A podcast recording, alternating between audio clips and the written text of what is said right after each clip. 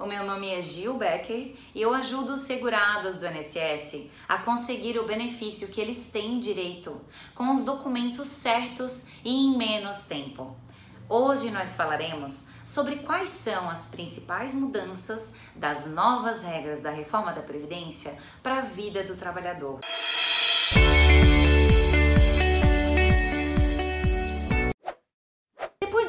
Da aprovação na Câmara, neste dia 7 de agosto, e agora, a caminho do Senado, não falta muito tempo para as novas regras da reforma da Previdência virarem realidade.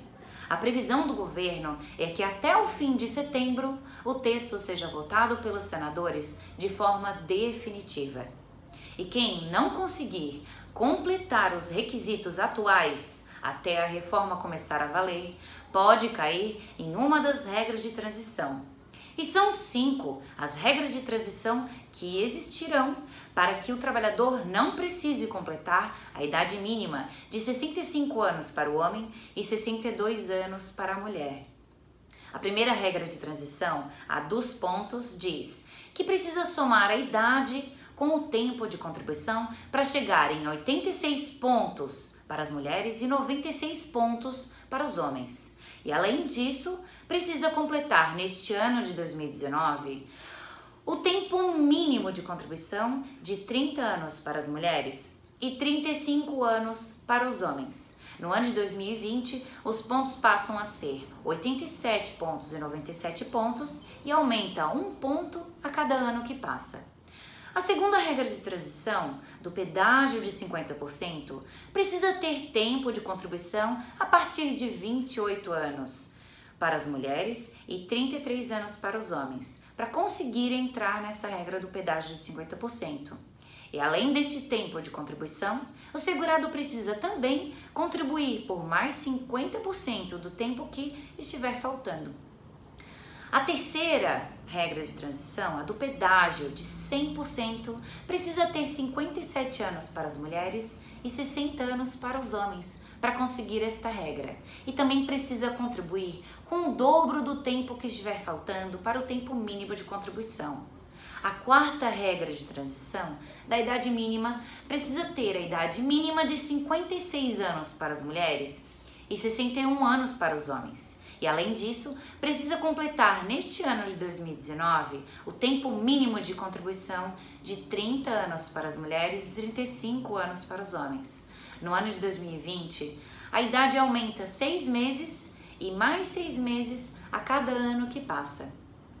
E a quinta regra de transição da aposentadoria por idade precisa ter 60 anos para as mulheres e 65 para os homens. E para as mulheres, a idade aumenta seis meses a cada ano que passa. Além disso, e por outro lado, o segurado que não cair em nenhuma destas regras de transição cai na nova regra geral, que precisa completar a idade mínima de 62 anos para a mulher ou 65 anos para o homem, e também ter o tempo mínimo de contribuição de 15 anos para a mulher e de 15 anos para o homem, que já é segurado do INSS, e de 20 anos de contribuição para o novo segurado homem. Além disso, entre as principais mudanças estão alteração na média salarial, que passa a ser calculada com todos os salários do segurado e não descarta mais aqueles 20% menores salários. A segunda é a mudança na forma de cálculo das aposentadorias, que serão calculadas com 60% da média salarial com 20 anos de contribuição e para o homem somar mais 2% a cada ano de benefício, a partir de 21 anos de contribuição. E para a mulher, somar mais 2% a cada ano no benefício, a partir de 16 anos de contribuição. E ainda mais, a terceira mudança é a do cálculo para conseguir o benefício integral, que vai acontecer quando a mulher completar 35 anos de contribuição e o homem quando completar 40 anos de contribuição. Saber isso e procurar um profissional da sua confiança pode ajudar o segurado a saber as novas regras da reforma da Previdência para ver com qual delas vai conseguir a aposentadoria que pedir quando a reforma passar a valer. Ficou uma dúvida ou quer saber mais? Envie a sua pergunta para o e-mail que aparece no final.